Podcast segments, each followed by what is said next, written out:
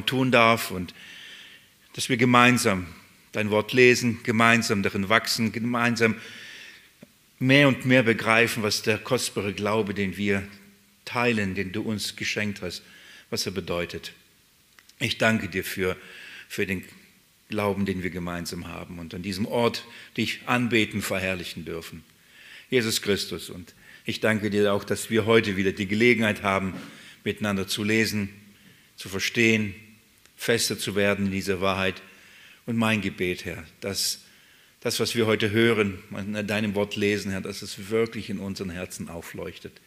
Und dieses Licht in uns strahlt und nach außen ausstrahlt, dass es einen Unterschied macht für unser Leben, einen Unterschied macht in unserem Alltag, einen Unterschied macht in dem Umgang mit Schwierigkeiten, mit all dem, was, was uns so begegnet, Herr, dass es ein lebendiger Glaube ist, den wir haben, ein lebendiger, kostbarer Glaube, der für uns eben einen Unterschied macht. Du vermagst dieses Wunder zu tun und ich weiß, ich kann nur mich auf deine Gnade verlassen, nicht auf unser Werk, auf mein Werk, nicht auf meine Vorbereitungen, nicht auf meine Heiligkeit, auf eigentlich gar nichts, sondern allein auf dich und auf deine Heiligkeit und deine Gerechtigkeit. Und in diesem Glauben, in dieser Hoffnung, dass das mir wohl genügt, du genügst, Herr, will ich bitten, dass du gibst reichlich. Danke dir dafür. Amen. Ihr Lieben, die Verse 19 bis 21 ähm, sind so die, die Verse, Schlüsselverse für mich in diesem Brief bezüglich des Verständnisses, der Umgang und, ähm, ja, mit der Schrift und Verständnis, wie man die Bibel liest. Das ist für mich ein wirklich ein sehr, sehr wichtiges Thema ist, habt ihr über die Jahre kennengelernt. So habe ich den Dienst hier angefangen mit dem Anliegen, ähm, euch zu zeigen und euch zu lehren, ähm, was ist die Botschaft, was ist der Schlüssel zum Verständnis der Schrift, wie, wie lesen wir die Bibel. Ähm, ich habe das Riesenvorrecht und ähm, ähm, wirklich nicht nur hier an dem Ort, sondern da auch, wo ich unterwegs sein darf. Es, sind, äh, es ist, es ist sehr, sehr, selten, dass ich an die Orte komme und diene, ähm, an dem die Glaubwürdigkeit bezüglich der Schrift in Frage gestellt wird. Ist es wirklich Gottes Wort? Ja, nein. Und ähm, dann muss man da arbeiten und den, ähm, das ist eine andere Grundlage, auch hier vor Ort. Das ist, das ist nie die Frage gewesen, ob das Wort Gottes wirklich Gott Wortes ist, ob, ob die Bibel von Gott geschrieben ist. Das war nie die Frage. Und das ist eine gute Ausgangssituation, eine gute Aus, ähm, Ausgangsgrundlage, darüber nachzudenken. Also das ist nicht die Diskussion. Und auch wenn wir hier über die Inspiration der Schrift reden, ähm, so, so, geht es jetzt weniger darum, ist es die Glaubwürdigkeit, dass es wirklich von Gott ist, sondern hier geht es darum, wie lesen wir die.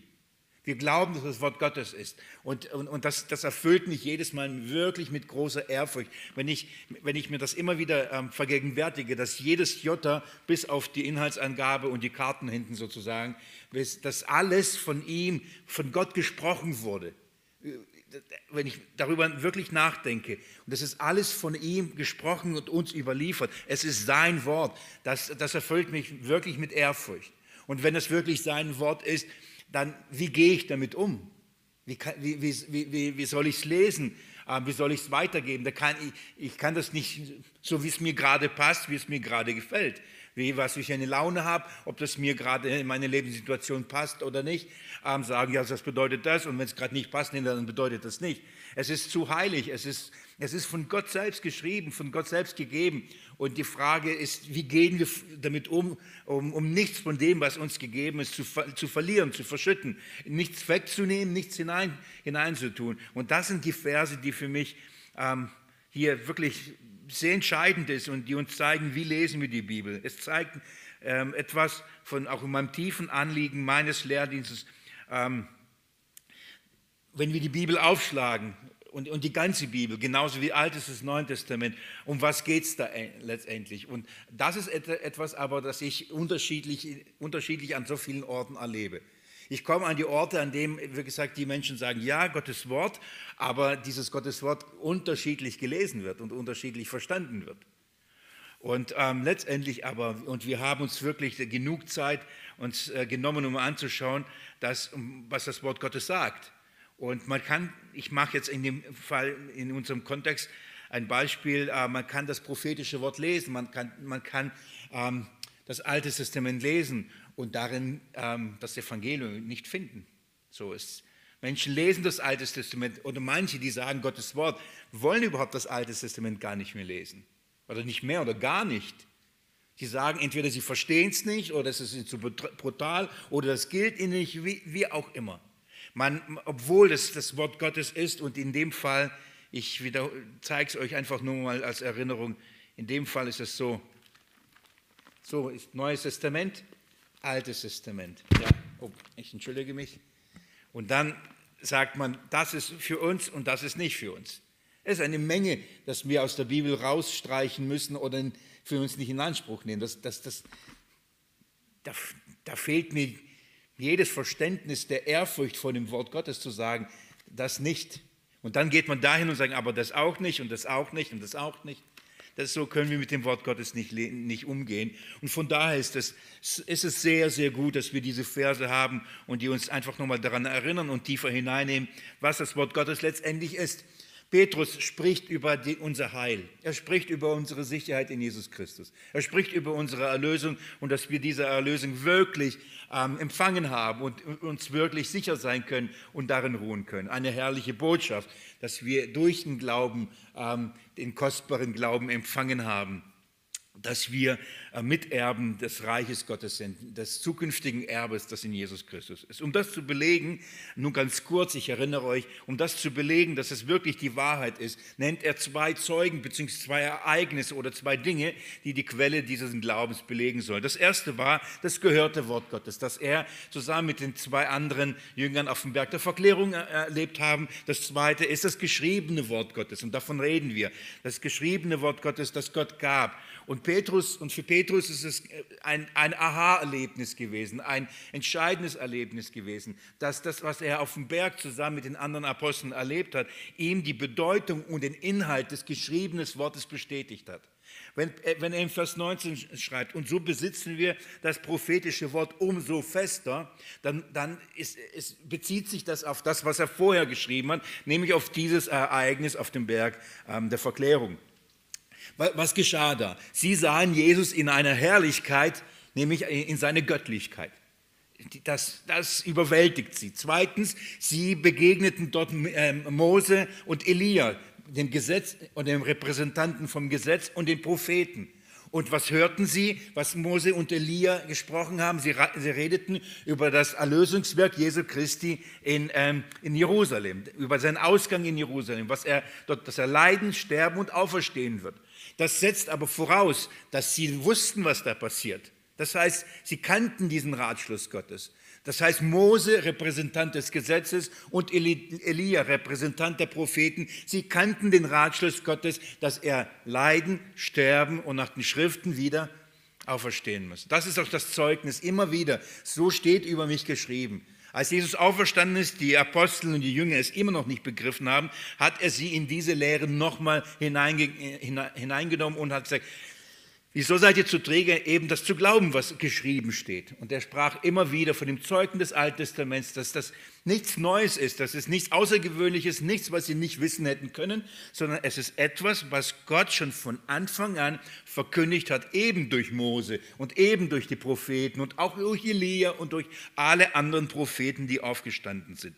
Das heißt, ähm, sie bekamen dieses Zeugnis und dann sagte der Vater, und jetzt hört auf ihn, hört auf ihn, und ich, ich, erinnere euch nur daran, da, da ich diese Verse schon so oft euch vorgelesen habe, in Johannes Kapitel 5 sagt Jesus zu den schriftgelehrten Pharisäern, die eigentlich Mose kannten, die eigentlich Elia und die Propheten kannten. Er sagt, ihr sucht in den Schriften nach dem, ewigen, nach dem ewigen Leben und sie sind es, die von mir zeugen. Und ihr kommt nicht zu mir und darum habt ihr kein Leben. Das ist, das ist der Punkt und darum geht es. Wie lesen wir das Alte Testament? Wie die schriftengelehrten Pharisäer der zur Zeit Jesu oder lesen wir sie so, wie Jesus sie lehrt, uns zu lesen? Und der Vater hat gesagt, hört auf ihn. Er sagt, wie man es wie man's lesen muss. Hört auf ihn. Jesus sagt, die Schriften, die sind ähm, dazu da, damit ihr zu mir kommt. Und in dieser Weise spricht Petrus von einer, von einer Lampe. Er spricht, dass das prophetische Wort eine Lampe ist. Eine Lampe, die uns an einem dunklen Ort leuchtet und somit uns das herrliche Evangelium aufleuchten lässt. Vers 19, und so besitzen wir das prophetische Wort umso fester und ihr tut gut darauf, ähm, darauf zu achten, als auf eine Lampe, die an einem Dunkelort leuchtet, bis der Tag anbricht und der Morgenstern in euren Herzen aufgeht. So, da wie lesen wir das Alte Testament? Wie lesen wir die Schriften? Wie lesen wir das prophetische Wort? Wir lesen das als eine Lampe, als ähm, ein, die uns hinführt, bis es hell wird. Das Bild, das hier Petrus gebraucht von dem Tag, das, das äh, ist als von Dunkelheit ins Licht. Man sieht nichts, man, man erkennt nichts und dann kommt, bricht der Tag an und es wird langsam immer heller, oder? So, die Morgenröte kommt und man kann schon ein bisschen mehr sehen und es wird immer heller, immer heller, immer wärmer, immer wärmer und dann irgendwann mal ist hell. Und Petrus spricht davon, dass das Wort Gottes dazu gegeben worden ist. Und wir müssen darauf achten, dass wir in dieser Art und Weise lesen. Wir müssen es so lesen, bis uns das Licht aufgeht und wir den Morgenstern in unseren Herzen sehen. Ich habe letztes Mal darauf hingewiesen, dass der Ort, wo der Morgenstern aufgehen soll, wo es Licht und hell werden soll, in unserem Herzen ist. Ich, ohne, ja, die Rede ist hier nicht von der Wiederkunft Jesu ähm, sehr oft in diese Richtung ausgelegt. Man, man sagt, wir, das Einzige, was wir hier haben, bis Jesus wiederkommt, ist die Bibel. Darum müssen wir uns an, an ihr festhalten, bis Jesus wiederkommt. Und dann werden, wird es Tag werden und der Morgenstern wird aufgehen. Aber äh, keiner von den Kommentatoren konnte mir die in dieser Richtung diese Verse auslegen, wirklich schlüssig erklären, warum Petrus aber von eurem Herzen spricht. Wenn Jesus wiederkommt, werden es nur die erkennen, die, die ihn im Herzen haben? Jedes Knie wird ihn sehen, äh, beugen, jeder wird erkennen, alle Stämme des Landes werden wehklagen, alle Augen werden ihn sehen, nicht nur die im Herzen. So, und dann versucht man das irgendwie, ja, für die, die Gläubigen, das hat was mit dem Herz zu tun. Das ist aber nicht, worauf Petrus hier anspricht, auch wenn er viel über die Wiederkunft auch reden wird. Aber das ist nicht das Thema. Er redet nicht von der Wiederkunft Jesu und dass wir so lange das Wort Gottes haben, bis Jesus wiederkommt. Er redet davon, wie lesen wir das Alte Testament, um darin letztendlich das Evangelium zu erkennen. Und, und das Evangelium in Jesus Christus, der, und ich vermute, es überrascht jetzt gerade keinen, der Morgenstern ist. Ja, ihr denkt, oh, hast jetzt die Überraschung weggenommen. So, hier, Petrus sagt, wir haben von Mose gehört, wir haben von Elia gehört, der Vater hat es bestätigt, die Herrlichkeit Jesu. Und darum wissen wir, dass das prophetische Wort, das Alte Testament, so, das ist für uns so klar jetzt, so fest, dass es in dem ganzen Alten Testament um wen es geht, um diesen Morgenstern. Und wir tun gut daran, so das Alte Testament zu lesen. Das ist eigentlich, was er sagt. Ihr tut gut daran in, in seiner Sprache, wenn ihr in dieser Art und Weise die prophetischen Schriften lest. Nämlich wie? Dass ihr seht, was Gott in Jesus Christus für uns getan hat. Man kann nämlich das, man kann sagen, ja, Gottes Wort und wir lieben Gottes Wort. Und man, wie gesagt, man, man ist da und dann, und dann liest man nur eben das Gesetz oder Geschichten.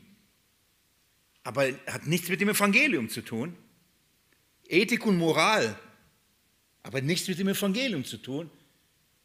Und deswegen, viele Christen, die, die mögen nicht das Alte Testament, die kommen damit nicht klar, sie verstehen es nicht. Und kein Wunder, warum? Weil da gibt es kein Licht, da gibt es keinen Morgenstern, da gibt es kein Erkennen im Herzen, um was es eigentlich geht. So, wie verwenden wir, wie lesen wir die Schrift? Und Petrus nochmal sagt, es ist wie eine Lampe, das brauchen wir. Und diese Lampe leuchtet. Das heißt, das Wort Gottes ist ein, ein Licht, ein Licht auf unserem Weg. Und was müssen wir erkennen? Wir müssen da nicht den Stein erkennen, wir müssen da nicht, wir müssen Christus erkennen letztendlich. Und Jesus sagt so, nochmal, und Sie sind es, die von mir zeugen. Die Schriften, ihr sucht in ihnen ewiges Leben, aber diese leuchten euch den Weg zu mir, denn ich bin das ewige Leben. Und darum kommt ihr nicht zu mir. Das heißt, man kann die Bibel lesen und trotzdem nicht zu Jesus kommen. Das Wirklich. Man kann die Bibel studieren, lesen, sie lieben sogar und nicht bei Jesus ankommen, wenn man sie falsch liest. Darum liebe ich diese Verse und ich halte sie für so entscheidend, weil, weil sie uns zeigen, dass in, in welcher Art und Weise wir lesen müssen. Nochmal, ich erinnere euch, ich hoffe, ich, ich, ich überstrapaziere eure Geduld der Wiederholung nicht zu arg. Aber Petrus sprach doch von dem kostbaren Glauben, den wir in Jesus Christus haben. Er sprach von unserer Rettung und dass alles durch ihn gegeben ist. Und dann sagt er, es sichert uns das zu, diese Wahrheit. Und dann erzählt er von einem, einem, Ereignis, das genau das bestätigt hatte, dass diese Wahrheit bestätigt hat. Und er sagt, darum wissen wir, dass das Alte Testament, das prophetische Wort für uns klar ist. Es ist jetzt fest. Es hat zwar gedauert, aber es ist für sie fest. Das Zeugnis ist absolut überwältigend. Also, ähm, das prophetische Wort ist das Alte Testament, die Lampe, ähm, oder es wird als Lampe beschrieben, weil es soll uns die Erkenntnis des Sohnes Gottes ähm, in, ähm, bringen. Das Herz ist, ist das Ziel oder das der Ort, wo das Licht aufgehen soll. Nicht Welt, das Herz, mein Herz. Und ich habe letztes Mal auch auf, aufgrund von der Kurze, Kürze der Zeit ähm, euch ähm, diese Bibelstellen zitiert, wo die Bibel klar davon spricht, dass solange wir das Alte Testament lesen, ein Vorhang vor unseren Augen ist. Und dass erst wenn das Herz sich zum Herrn wendet, es, es, ähm, der Vorhang weggetan wird. Es geht immer ums Herz. Das Herz als der Ort unseres Denkens, also der Ort unserer Erkenntnis, der Ort unseres Glaubens letztendlich. Das Herz ist verfinstert. Und da muss Licht hineinkommen. Gott muss sprechen, muss Licht hineinkommen und dann muss das Licht aufleuchten und dann werden wir Christus sehen. Und da das Werkzeug, das Gott gebraucht, um in unser Herz Licht zu bringen, ist die Schrift. Das ist sein Werkzeug um uns das Licht des Evangeliums von Jesus Christus zu bringen. Und jetzt aber spricht er, und da, ja, manche Geschwister sagen mir, Willi, wenn du, bei dir geht es erst nach einer halben Stunde los, ich gucke auf die Uhr, die haben echt recht, gell? es ist eine halbe Stunde. Jetzt haben wir eine halbe Stunde. können, wir das, können wir weitergehen. Also schaut mal, und dann heißt es, bis der Tag anbricht und der Morgenstern in euren Herzen aufgeht. Ich denke jetzt von, von, von der Bedeutung ist uns klar, was er damit meint. So. Aber warum gebraucht er diesen Morgenstern? Warum gebraucht er das Bild? Warum sagt er nicht, bis der Herr in unseren Herzen aufleuchtet oder Christus aufleuchtet oder, oder bis das Lamm Gottes? Warum gebraucht er diesen Ausdruck für Morgenstern? Nun, ich bin kein, kein, kein besonderer Astrologe oder so, muss ich ehrlich sagen. Ähm, habe aber mich ein bisschen informiert außerhalb der Schrift und dann innerhalb der Schrift, was dieser Morgenstern bedeutet und vor allem, warum er hier auftaucht. Und das Erste, und da will ich das nur kurz sagen und aber von da mit euch in die Schrift gehen, der Morgenstern ist, ist, ähm, ist, wird deswegen als Morgenstern bezeichnet, weil er der, der letzte Stern ist, den man sieht oder Planet, wie auch immer man es bezeichnet, das ist der letzte Planet, den man sieht, bevor die Sonne aufgeht. Deswegen nennt man ihn Morgenstern. Also bevor es wirklich hell wird, sieht man ihn noch. So, das ist, aber er ist auch einer der ersten Planeten, die, die man sieht, bevor es dunkel wird. Also er ist einer der ersten, die man sieht und einer der letzten, den man sieht.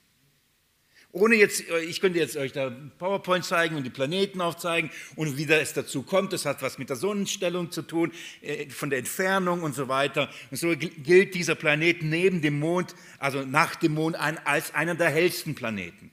So, ähm, und wenn er weiter weg von der Sonne entfernt ist, ähm, dann, dann, weil er in sich selbst so hell ist, äh, sieht man ihn. Und man, manche, wenn, wenn, man, wenn, weiß, wenn, wenn man es weiß, sieht man ihn zusammen mit dem Mond und man sieht auch morgens ihn sogar noch. Äh, aber das ist jetzt nicht entscheidend, das ist wirklich nicht entscheidend. Was für uns wichtig ist, er ist einer der ersten und der letzten, den man sehen kann. Das heißt, und wenn ich euch sage, der erste und der letzte, dann muss das klingeln. Das heißt, das, was ja Gott gemacht hat, die ganze Schöpfung, ist ja ein Bild auf Christus hin die ganze Schöpfung widerspiegelt seine Herrlichkeit. Und auch die Anordnung der Planete und all diese Dinge, das widerspiegelt seine Herrlichkeit. Und übrigens die Herrlichkeit in seinem Sohn. Gottes Angesicht, äh, Gottes Herrlichkeit im Angesicht seines Sohnes. Und wenn also es um den Morgenstern geht, dann hat Petrus ein, etwas vom geistigen Auge. Nochmal, im Hintergrund, im Hintergrund geht es, wie lesen wir das Alte Testament? Wie lesen wir die, die prophetischen Schriften? Und wisst ihr, was Petrus sagt? Die Schriften, die führen uns dahin. Wir lesen die Schriften so, bis wir was erkennen? Dass von Anfang bis zum Ende es um alles um Jesus Christus geht. Das muss aufleuchten, das müssen wir verstehen. In der ganzen Prophetie, in den ganzen Schriften, geht es um den Morgenstern letztendlich, der Anfang und das Ende von allem ist. Der, der erste und der letzte von allem ist. Das heißt, mit dem beginnt die Bibel und mit dem hört die Bibel auf. Er ist, der, er ist die Botschaft der ganzen Schrift. Das ist das Erste, was wir, was wir verstehen müssen. Es geht um diese Begrifflichkeit Anfang und Ende. Erste und der Letzte. Dafür steht dieser Planet Stern. Ich glaube, heute nennen wir ihn Venus, kann das sein? Ihr wisst Bescheid. Mir geht es jetzt nicht, dass wir hier, wie gesagt, in ein Planetarium gehen und uns das Ganze anschauen, sondern wir müssen das Prinzip verstehen, warum, warum Petrus es verwendet. Er will uns sagen, wie sollen wir, wie sollen wir die Schriften lesen? Worauf müssen wir achten? Und das Erste, was er sagt, wir müssen darauf achten, die Schrift so zu lesen, dass wir dann erkennen, oder die Schrift so lange lesen, bis wir erkennen, bis das Licht in unseren Herzen aufleuchtet, bis wir das Verständnis haben, dass sich alles um ihn dreht, von Anfang bis zum Ende. Darum geht es. Und das ist für mich vor vielen, vielen Jahren für mich revolutionär gewesen. Das war für mich ein Paradigmenwechsel. Das heißt, vor ich, ich wusste, dass das Wort Gottes, äh, die, die Bibel das Wort Gottes ist, aber ich habe keine Ahnung, dass es von Anfang bis zum Ende es um Jesus Christus geht. Ich habe ihn darin nicht gesehen, darin nicht erkannt. Ich kannte alle Geschichten von klein auf, aber dieses Geheimnis war nicht in meinem Herzen. Das war dunkel in meinem Herzen. Ich sah das alles nicht. Ich verstand das alles nicht. Und darum geht es. Und das will ich jetzt heute ein bisschen vertiefen mit euch. Ja? Noch ein bisschen Zeit habe ich. Geht mit mir in die Offenbarung. Ja? So, ich, ich möchte euch zeigen, dass ähm, dieser Gedanke erste und der letzte und dass der Morgenstern wirklich mit Jesus in Verbindung gebracht wird, in dieser Art und Weise. Und dann nehme ich euch kurz in, in dieses herrliche letzte Buch und dann nehme ich euch wieder auch ins, in die ersten Bücher mit hinein. Also zuerst mal in die Offenbarung, Kapitel 1 vielleicht. Kapitel 1, Vers 8 ist für mich der Schlüsselvers, mit einem, ja, doch der Schlüsselvers äh, für, für, für die Offenbarung. Da heißt es, ich bin das Alpha und das Omega, spricht der Herr, der Gott, der ist und der war und der kommt, der Allmächtige. So, dieser Gott wird als der Allmächtige vorgestellt und wie, wie wird von ihm gesagt? Er ist Alpha und Omega. Ein anderer Ausdruck für der erste und der letzte. Der erste Buchstabe und der letzte Buchstabe. Das ist der Gedanke. Wir müssen verstehen, dass die Allmacht Gottes damit verknüpft wird, dass er der Erste und der Letzte ist. Weil er am Anfang und im Anfang ist, ist er auch am Ende. Er steht über diesen Dingen, er steht über Zeit und Raum. Er ist ewig. Ich, der, der, der war, der, der ist und der, der kommt. Das heißt, seine Allmacht ist darin begründet, dass er, er, alles in allem ist, weil er Anfang und das Ende ist. Und das wiederholt ähm, Jesus immer wieder in dieser Offenbarung. Schaut mal Kapitel 1, Vers 17, als Johannes ihn sieht in der Herrlichkeit. Heißt, und als ich ihn sah, fiel ich zu seinen Füßen, Vers 17, richtig? Wie tot. Und er legte seine Rechte auf mich und sprach, fürchte dich nicht, ich bin der Erste und der Letzte. So, eine herrliche Szene. Zu einem, Johannes sieht die Herrlichkeit Jesu in seiner Heiligkeit, in seiner Vollendung, nämlich in der Krönung, dass der auf dem Thron Gottes sitzt und er fällt tot, tot, um, wie, um wie tot. Er kann vor ihm nicht bestehen. Und dann ist diese, diese, diese Geste, die Jesus tut, ist so herrlich. Er legt seine Rechte, übrigens seine ausführende Macht, auf ihn, berührt ihn und spricht, fürchte dich nicht. Herrlich, oder? Fürchte dich nicht. Nicht, du fürchte dich, weißt du, wer ich bin? Jetzt hast du mich gesehen. Fürchte dich nicht. Warum nicht?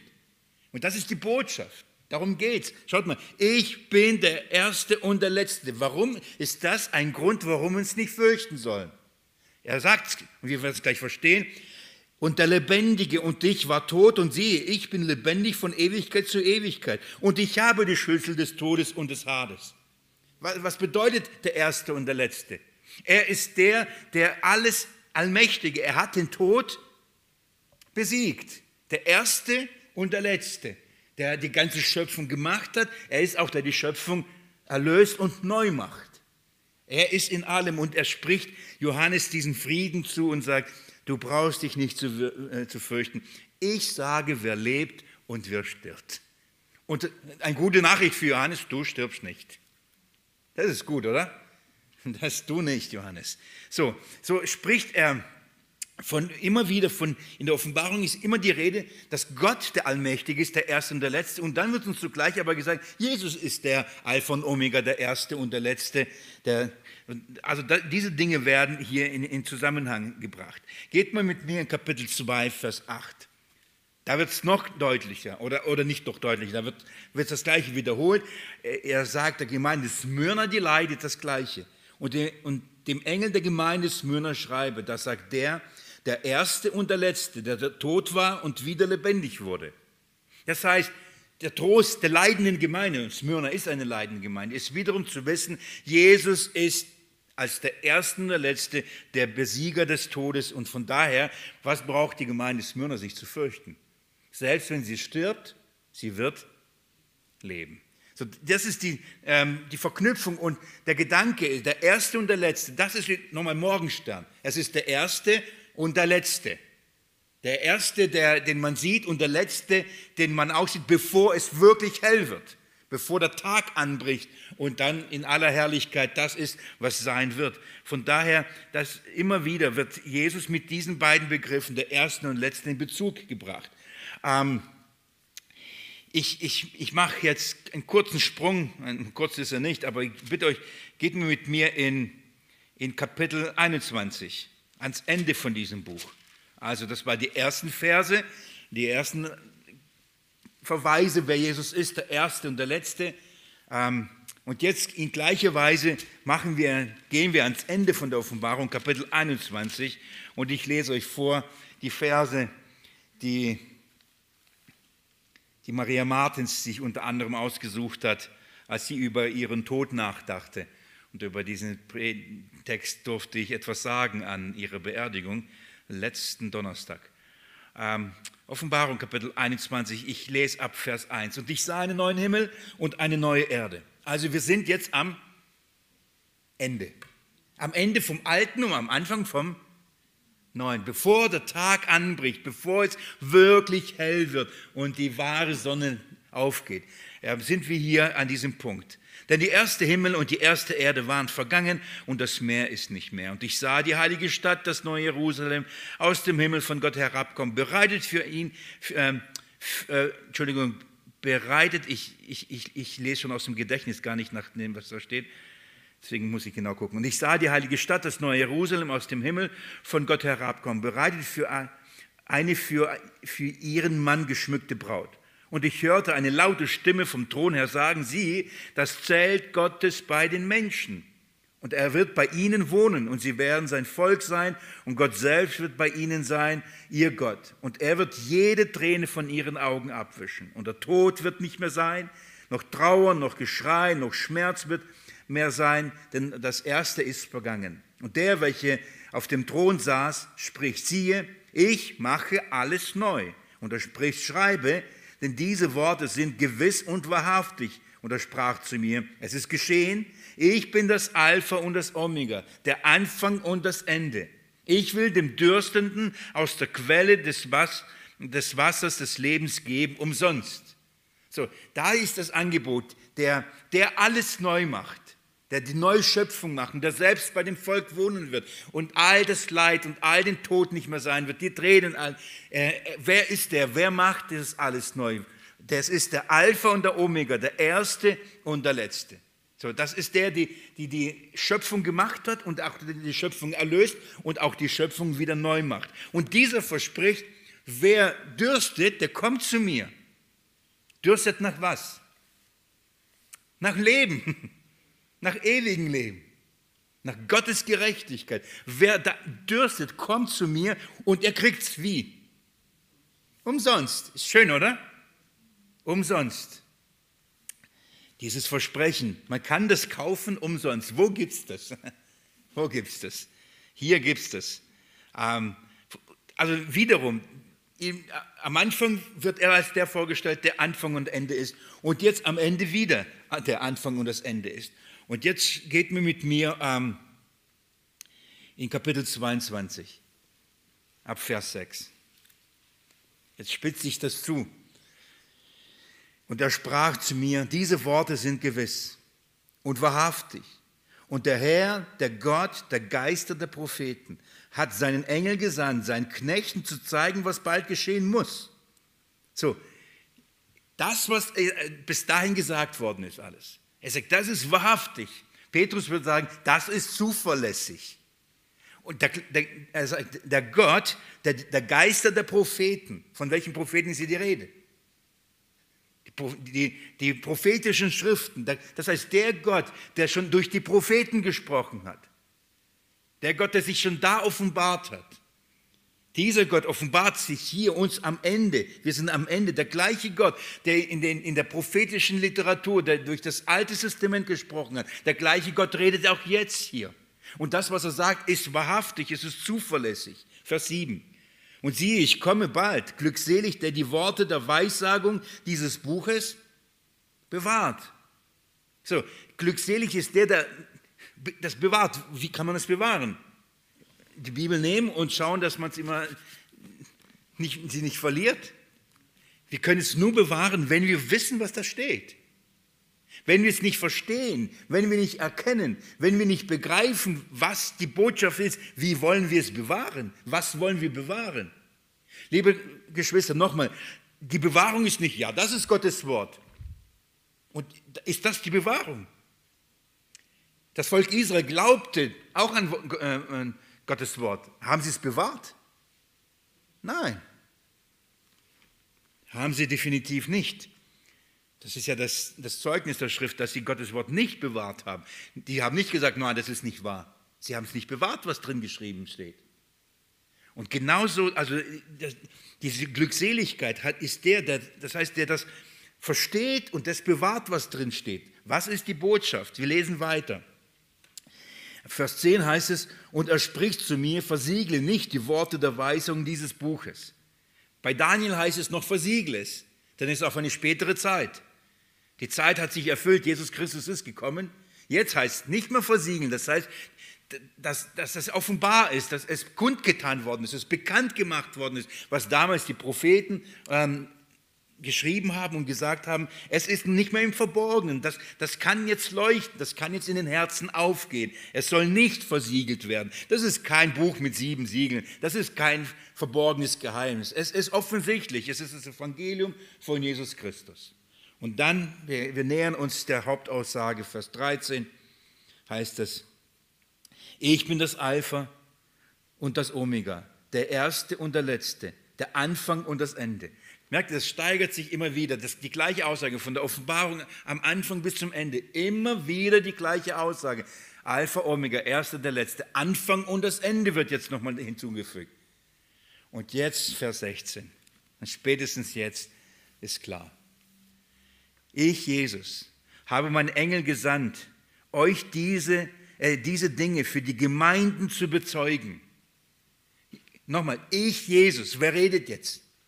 Es ist offensichtlich, oder? Jesus spricht und er sagt, ich habe meinen Engel gesandt, euch diese Dinge für wen? Für die Gemeinden. Wem gilt das alles? Uns, den Gemeinden. Nein, nein, ab Kapitel 4 gilt es uns nicht mehr. Ich, bin ein bisschen ketzerisch, gell, wenn ich das so sage. Ich sage es, ich glaube schon gefühlt seit 20 Jahren. Sage ich immer wieder.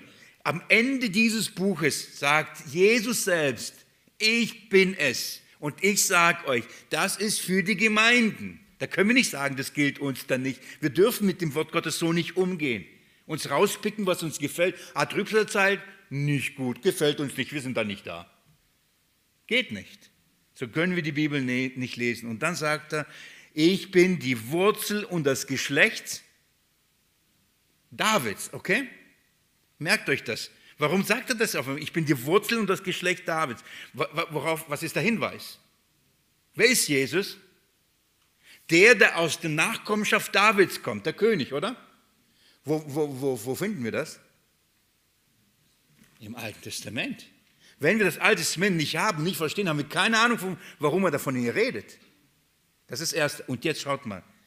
Der glänzende Morgenstern. Jesus sagt selbst, er ist der glänzende, das heißt der leuchtende Morgenstern. Das ist, so bezeichnet er sich selbst. Das heißt, er spricht darüber und sagt permanent, ich bin der Erste und der Letzte, der Erste der Letzte, Anfang und das Ende. Überall in dem Buch der Offenbarung verwendet er diese Begriffe, um sich selbst zu beschreiben. Damit sagt er, ich bin alles. Um mich dreht sich alles. Ich habe das begonnen, ich beende das Ganze. Nur nebenbei, ist das ein Trost?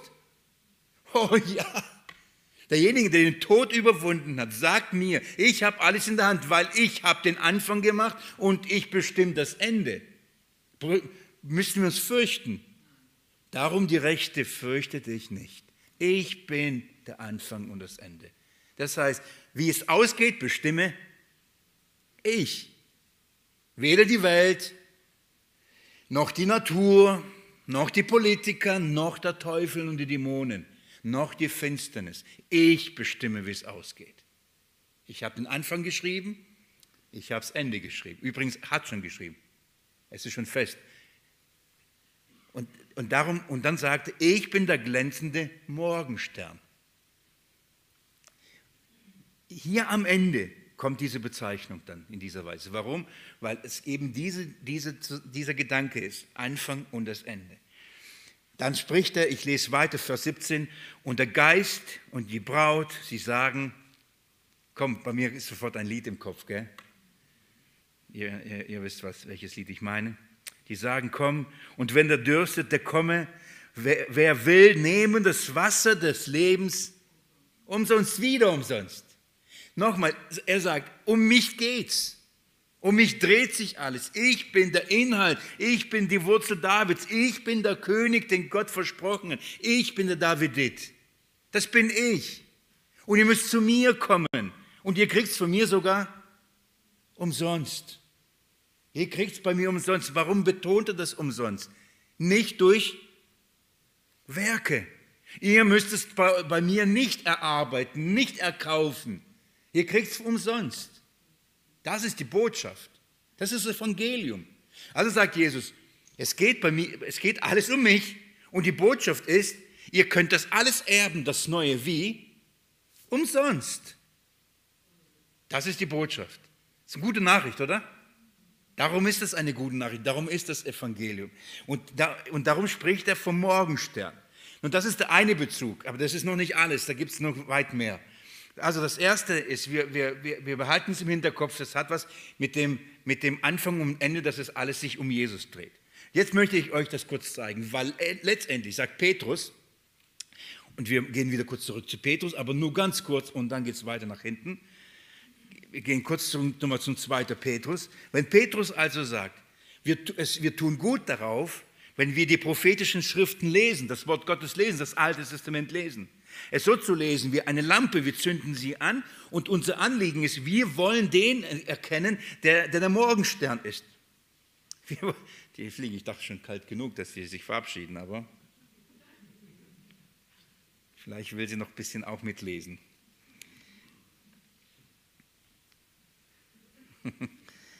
so. Er ist da Lampe anzünden, dass wir das Wort Gottes nehmen, in dieser Art und Weise lesen, dass wir begreifen, dass Jesus von Anfang bis zum Ende, dass es um das Evangelium geht, dass wir das ewige Leben umsonst kriegen. Das ist, darum geht es. In dieser Art und Weise müssen wir lesen. Und in diesem Zusammenhang kommt der Begriff des Morgensterns auch vor. Und das verknüpft uns, führt uns, und ich denke, es ist eine gute Gelegenheit, euch anhand zwei Begebenheiten, und wahrscheinlich heute werde ich die Zeit haben, nur eine aufzuzeigen und der nächsten Bibelstunde dann die zweite, ähm, wie die prophetischen Schriften von diesem Morgenstern schon geredet haben. Und wie dieses Evangelium, wie, wir, wie sollen wir die prophetischen Schriften lesen und den Morgenstern darin erkennen? Welch, wie, wie, was für ein Licht brauchen wir, damit in unseren Herzen es leuchtet? Ich gebe euch ein Beispiel. Geht mal mit Matthäus Evangelium. Matthäus Evangelium. Mit großen Schritten gehen wir auf Weihnachten zu, oder?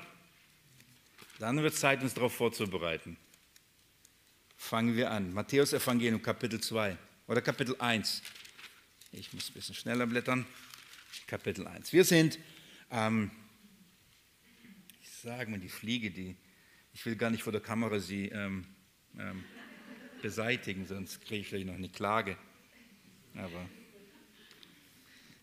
dann lasse ich sie mal noch leben. Ähm, wie beginnt das Matthäus-Evangelium? Es verknüpft uns das mit dem Alten Testament, mit diesem Geschlechtsregister. All das, ich bin mir sicher, zumindest ihr vor Ort, ihr, ihr seid mittlerweile sattelfest in diesen Dingen. Aber um, um wen, um, um wen geht es hier? Ähm, es geht um Jesus Christus und dass der aus der Nachkommenschaft Davids ist. Das ist Matthäus Evangelium. Und darum am Anfang das Geschlechtsregister. Es, es, es, sind, es läuft auf David hin und läuft von David weg und dann stellt uns Jesus Christus vor. Es geht um Jesus Christus, der eben aus der Nachkommenschaft Davids ist, von dem wir in Offenbarung ge gehört haben, dass Jesus gesagt hat, ich bin aus der Nachkommenschaft Davids, die Wurzel Davids. Und ähm, das heißt, und der glänzende Morgenstern, das bin ich. So, das hat Jesus gesagt. Und worauf bezieht er sich? Er bezieht sich auf das und nicht nur auf das. Da geht es noch weiter zurück. Und ähm, so werden wir hineingenommen in die Geburtsgeschichte Jesu. Jesus, ähm, das Geschlechtsregister sagt, schaut mal, das ganze Alte Testament, Anfang von Adam sozusagen bis Jesus, das ist, das ist die Botschaft, das ist die Vorbereitung des Kommen des einen Erlösers, der die Schuld der Welt auf sich nimmt. Als Jesus geboren wurde, Kapitel 2, kamen merkwürdige Menschen und woher kommen sie? Aus dem Morgenland. Morgenstern. Versteht ihr, warum ich die Geschichte jetzt lese? Denn da hat es was mit einem Stern zu tun. Und das hat was mit dem Morgenland zu tun. Und mit der Wurzel Davids zu tun. Und wenn wir das verstanden haben, dann gehen wir einen Schritt, wie gesagt, nicht heute, aber gehen wir nochmal einen Schritt weiter und ich nehme euch zu Mose und zeige euch da noch einmal was. Aber jetzt mal Kapitel 2. Als aber Jesus zu Bethlehem in Judäa geboren war, in den Tagen des König Herodes, siehe, da kamen Weise vom Morgenland nach Jerusalem, die sprachen, wo ist der König der Juden, der geboren worden ist? Denn wir haben seinen Stern im Morgenland gesehen und sind gekommen, um ihn zu huldigen oder anzubeten. Menschen kommen, ähm, Weisen aus dem Morgenland. Ähm, eigentlich heißt es Magier aus dem Morgenland. Die, die, aus, der, aus der Gegend Babels kommen die daher drei Monate lang unter, unterwegs gewesen, um wen zu sehen? Den König. Und sie wissen, woher wissen sie, dass ein König in Jerusalem geboren ist? Ein Stern ist uns aufgegangen. Wo? Im Morgenland. Nur, nur kurz, wir verstehen, dass es keine Sternskonstellation war oder eben das hat nichts mit Venus zu tun. Das ist nicht die Thematik. Sondern dieser Stern ist ihnen wo erschienen? Im Morgenland. Ein Stern im Morgenland, ein Morgenstern. Das heißt, hier haben wir einen Bezug darauf. Ähm, warum ist es keine Sternkonstellation, werde ich euch gleich vorlesen. Äh, oder euch, ich sage es euch gleich jetzt. Als sie, die ziehen also nach Jerusalem. Ihnen, sie, ähm, sie sehen, wie ein Stern aufgeht. Den sehen sie im Morgenland, den sehen sie nicht in Jerusalem. Und als dieser Morgenstern aufgeht, wissen sie, der König ist geboren, der wahre Herrscher, der wahre König, der Anfang und das Ende ist geboren worden. Woher wissen Sie das? Sie müssen etwas gewusst haben. Sie müssen etwas gekannt haben. Sie mussten das prophetische Wort kennen, das zu ihnen gesagt ist. Ein Stern geht auf über Jakob, ein Zepter in Israel. Wo steht das? 4. Mose. Mose hat davon gesprochen. Mose hat das aufgeschrieben, auch von einem Magier. Da ist die Rede von Biliam, auch ein Magier. Und dieser Magier prophezeit nämlich, dass wenn ein Stern über Israel aufgeht, über Jakob und in Israel eine Herrschaft aufgerichtet wird, die alles unter seine Füße treten wird und alle Feinde niedermetzeln wird und siegreich sein wird. Dieser Prophet Biliam sehr widerwillig, das, nehme, in diese Geschichte nehme ich euch nächste Bibelstunde mit hinein. Er sprach und prophezeite davon. Aber woher wussten die, die Magier im Morgenland von, diesen, von dieser Prophezeiung? Wie, kommen, wie kamen sie drauf? Es gab einen anderen Weisen, der unter den Magiern arbeitete im Morgenland. Und wir kennen ihn? Daniel. Daniel war der Weise schlechthin im Morgenland unter Nebukadnezar, richtig? Und er diente dort. Glaubt ihr, er hatte kein Zeugnis hinterlassen? Der Mann, der über alle Magier am Ende stand, der der Weise äh, am Hof äh, des Königs war, der von den herrlichen Prophezeiungen des Königs sprach, der ähm, wie ein Stein über alle Nationen äh, rollen wird und alle Nationen werden fallen, aber nur sein Reich bestehen wird, von dem Menschensohn, all die herrlichen Prophezeiungen. Sie wussten das. Da kommen, ich darf nicht so sagen, da kommen Heiden, kommen nach Jerusalem und wollen Jesus sehen und ihn anbeten. Wisst ihr warum? Weil sie das Alte Testament kannten. Weil sie das Alte Testament verstanden, um was da geht, wenn ein Stern aufgeht. Sie kannten das und sie wussten, dass das was mit Jesus zu tun, dem Anfang und mit dem Ende. Aber die, das Volk Israel, Herodes und seine, die wissen es nicht, obwohl die die Schriften eigentlich alle gut kennen, oder? Und warum, warum glauben sie nicht? Warum ziehen sie nicht hin? Weil sie es nicht verstehen. Lest mal mit mir ab Vers 3. Als aber der König Herodes es hörte, wurde er bestürzt und ganz Jerusalem mit ihm. Also die fallen alle aus den Wolken, wie ein König. Er kriegt natürlich Panik und so weiter. Und, die, ähm, und dann heißt es, und er versammelte alle Hohepriester und Schriftgelehrten des Volkes. Warum versammelt er sie? Er will wissen, wie kann es sein, wie ein König. Ich bin der König, kriege ich Konkurrenz? So, ihr Gelehrten, ihr Weisen, ihr Schriftkundigen, sagt mir, was, was ist los? Und dann heißt es, und die Schriftgelehrten des Volkes, und er erkundigt sich bei ihnen, wo der Christus geboren werden sollte. Sie aber sagten zu ihm, zu Bethlehem in Judäa, denn so steht durch den Propheten geschrieben. Und du, Bethlehem, Land Judäa, jetzt kommen die ganzen Weihnachtstexte, richtig? Und ich hoffe, ihr kriegt schon ein bisschen Vorgeschmack dafür. Du, Bethlehem, Land Juda, keineswegs die geringste unter den Fürsten Judas, denn aus dir wird ein Führer hervorkommen, der mein Volk Israel hüten wird, weiden wird, führen wird. Prophetie, in, guck mal, die Schriftgelehrten wissen es eigentlich, oder? Die sagen nicht, lass uns Zeit mal des Studiums, wir müssen erstmal noch ein bisschen forschen. Sie, so, sie wissen es. Und gehen sie hin? Nee, Vers 7. Da berief Herodes die Weisen heimlich und erforschte genau von ihr die Zeit der Erscheinung des Sternes. Also er wollte, wissen, wann ist der Stern euch erschienen? Wann? Der war nicht da. Es war kein Navi. Der Stern hat sie jetzt nicht von, von, von ähm, Morgenland so durch die Wüste geführt. Das war nicht. Sie haben nur den Stern im Morgenland gesehen. Ein Stern ist aufgegangen, ein Licht. Licht ist ihnen aufgeleuchtet. Dann haben sie sich auf den Weg gemacht. Sie wussten, wohin sie hin mussten. Sie wussten, woher der, von wo der König kommt, aus welchem Geschlecht der König stammen wird. Sie wussten es, aus der Wurzel Davids. Deswegen haben sie da keinen Stern gebraucht. Sie gehen hin. Aber dann heißt es, Vers 8, und er sagte, äh, und er sandte sie nach Bethlehem und sprach, zieht hin und forscht genau nach dem Kind. Wenn ihr es aber gefunden habt, so berichtet es mir, damit auch ich komme, um ihn huldige. So, sie kommen, um ihn anzubeten. Er heuchelt, ich will ihn auch anbeten, will ihn aber eigentlich umbringen. Das kennen wir aus der Weihnachtsgeschichte. Vers 9. Sie aber zogen hin, als sie den König gehört hatten, und siehe, der Stern, den sie im Morgenland gesehen hatten, ging vor ihnen her, bis er kam und oben über der Stelle stand, wo das Kind war. Auf einmal erscheint der Stern wieder. Den, den Stern, den sie im Morgenland gesehen haben, ist jetzt wo? Nicht mehr Morgenland, sondern hier. Und er führt sie direkt zu der Stelle, wo Jesus war. Das heißt, was ist dieser Stern? Was ist dieser Stern führt sie zu Jesus. Dieser Stern erleuchtete ihnen, erleuchtete ihnen Weg.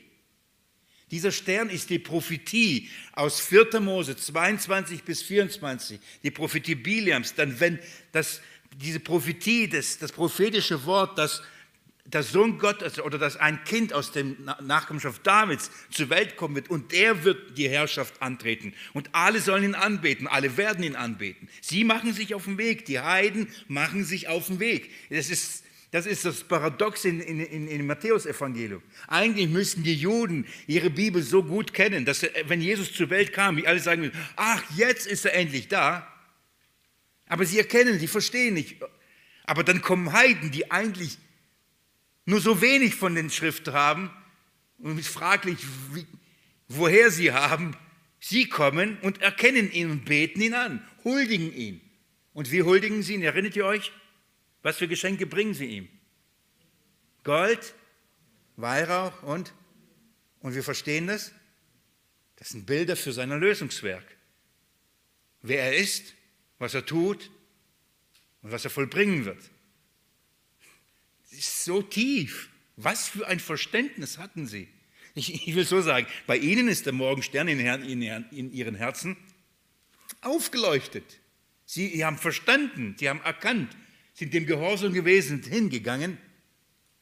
Die, sie verstanden nicht, weder Herodes, die, die kannten, die kannten Bethlehem.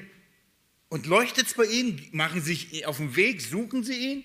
Keiner. Man kann die Bibel kennen, man kann das Alte Testament kennen. Man kann sagen, über 300, wie viele Prophezeiungen. Das kann man alles sagen. Man kann die Geschichten kennen, all das. Wenn aber im Herzen man Christus nicht kennt, dann macht sich keiner auf den Weg. Keiner kommt zu ihm und empfängt das Wasser des Lebens umsonst. Deswegen sagt Jesus, ihr erforscht die Schriften, ihr studiert sie, ihr kennt sie, aber ihr kommt nicht zu mir. Sie sind aber die von mir Zeugen. Und ihr studiert sie und bleibt bei den Buchstaben und kommt nicht zu mir und darum habt ihr kein Leben. Im übertragenen Sinne für unser Leben, wenn wir die Bibel lesen, wenn wir sie studieren, wenn wir sie hören, wenn sie gepredigt und gelehrt wird und es nicht uns zu Jesus führt, dann haben wir kein Leben.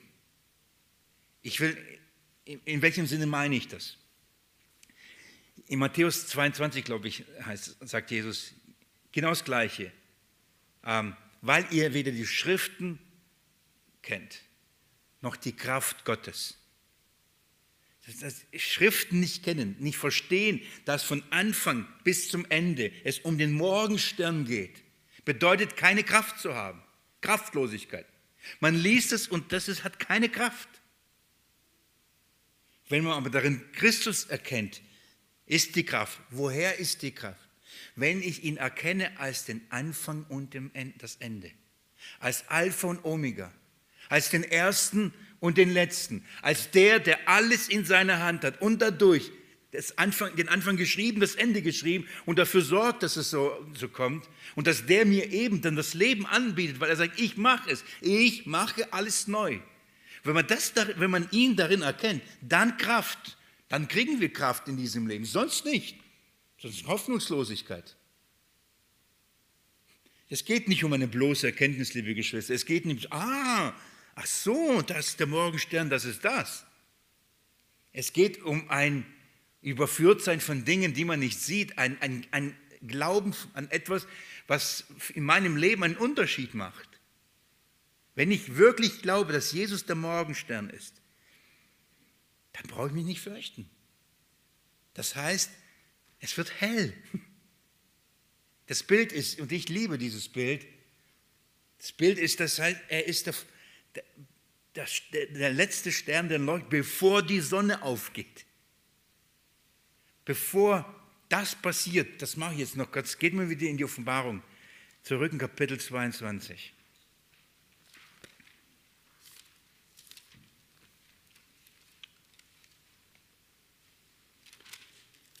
Kapitel 22. Als Jesus von dieser neuen Schöpfung spricht, spricht er von einer neuen Stadt, neuem himmlischen Jerusalem, in dem wir wohnen werden. Das ist der Ort, wo kein Tod, wo kein Leid, wo keine Schmerzen, all das ist dort vergangen. Und dann redet er von etwas Herrlichem. Kapitel ähm, 21 ist das, ich entschuldige mich, 21, Vers 22. Und ich sah keinen Tempel in ihr, denn der Herr, Gott der Allmächtige, ist ihr Tempel und das Lamm. Und die Stadt bedarf nicht der Sonne noch des Mondes, denn damit sie ihr scheinen. Denn die Herrlichkeit Gottes hat sie erleuchtet und ihre Lampe ist das Lamm. Das ist die Lampe. Und die Lampe ist das Lamm. Die Herrlichkeit Gottes erleuchtet die Stadt. Sie braucht keine Sonne mehr. So, wir leben Und in, in einer Zeit, in der in unserem Herzen der Morgenstern aufgehen muss. Der erste Stern und der letzte Stern, der muss leuchten. Bis was? Bis der Tag kommt. Bis, bis die Sonne aufleuchtet, die Sonne der Gerechtigkeit, bis zu einer neuen Schöpfung. Ja, aber so lange brauchen wir das. Wir brauchen nicht einfach nur die Bibel, bis Jesus wiederkommt. Wir brauchen die Schrift so, wie sie uns gegeben ist, als, als die Verkündigung von Jesus Christus. Und dieses Zeugnis hat Mose abgelegt, dieses Zeugnis hat Elia abgelegt, dieses Zeugnis hat der Vater abgelegt und, und, und sagt, hört auf den Sohn, er wird euch sagen, wie man die Schrift liest. Und dann kam der Sohn und sagte, ihr Unverständigen, steht nicht über mich geschrieben und öffnete ihnen das Verständnis. Und wir tun gut, darauf zu achten, von ihm zu lernen. Wie lesen wir es? Dieser Morgenstern, wie lesen wir die Schrift? Er ist der, der aus der Wurzel Davids gekommen ist. Das ist, den die, den die Magier aus dem Morgenland gesucht haben. Als da auch ein Stern aufging, da macht die Schrift uns eine Brücke, da macht sie eine Verlinkung. Aber sie geht noch weiter zurück. Sie geht und, und führt uns zurück zu der Geschichte Biliams. Und die ist zu herrlich, um das jetzt in zwei Minuten euch zu sagen. Weil ich möchte nächstes Mal euch, mit euch nochmal in diese Geschichte gehen und dann wirklich das letzte Mal, ähm, soweit ich nicht lügen will, ich, das letzte Mal und dann gucken wir uns die Verse 20 und 21 als Abschluss im zweiten Petrusbrief an, die uns das nochmal belegen werden, die uns das nochmal aufzeigen werden. Das ist ein gutes Beispiel. Es wird ein gutes Beispiel sein, was Mose eigentlich uns, äh, uns lehrte was Mose verkündigte über den Morgenstern, was er verkündigte über die Sicherheit. Und ähm, ich liebe diese Begebenheit, ich liebe diese Geschichte, die ist so, so lehrreich und so ermutigend. Und da kommen all diese Dinge zusammen. Wir werden diesen Morgenstern da kennenlernen. Wir werden sehen, wie man das Alte Testament liest und vor allem, wie man so eine Geschichte so liest, dass wir darin die Sicherheit unseres Heils erkennen dass wir darin wirklich Trost finden und nicht nur uns über den komischen Propheten äh, wundern und über einen sprechenden Esel ähm, und über das, sondern das ist wirklich, echt, wäre schön, wenn ich jetzt eine Stunde hätte. Wäre echt, wir müssen eine ganze Woche warten. Ich hoffe, bis dahin brennt es noch ein bisschen weiter im Herzen und ihr kommt nächsten Mittwoch und wir schauen uns, wie im Alten Testament dieser Morgenstern schon verkündigt worden ist und wie man, ja, wie das brennen kann. Ich möchte beten. Jesus Christus, du bist der wahre Morgenstern, Anfang und das Ende, Alpha und Omega, der Erste und der Letzte. Für mich ist das die Botschaft schlechthin. Für mich ist das mein Trost und meine Ruhe, weil ich darin ruhe, dass du der Allmächtige bist und ich in deiner Hand bin.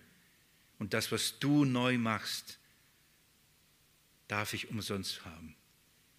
Ich muss es mir nicht verdienen, ich muss es mir nicht erarbeiten, durch kein Werk dieser Welt, einfach aus Gnade empfangen, dieses lebendige Wasser. Und darum bitte ich dich auch, das Strömen des lebendigen Wassers nicht nur in, sondern durch uns fließen, Herr. Und viele Menschen noch von dieser Herrlichkeit, von diesem Licht hören und das in ihren Herzen aufgeht. Jesus, ich weiß, ich kann viel darüber reden und mich erfüllt es, aber es wird nur die Herzen deiner Kinder erfüllen, wenn du selbst durch deinen Geist es ihnen bestätigst. Das vermagst du zu tun. Ich bitte dich aus Gnade darum. Amen. Ihr Lieben, sorry, dass ich euch noch vertrösten muss, aber noch eine Bibelstunde.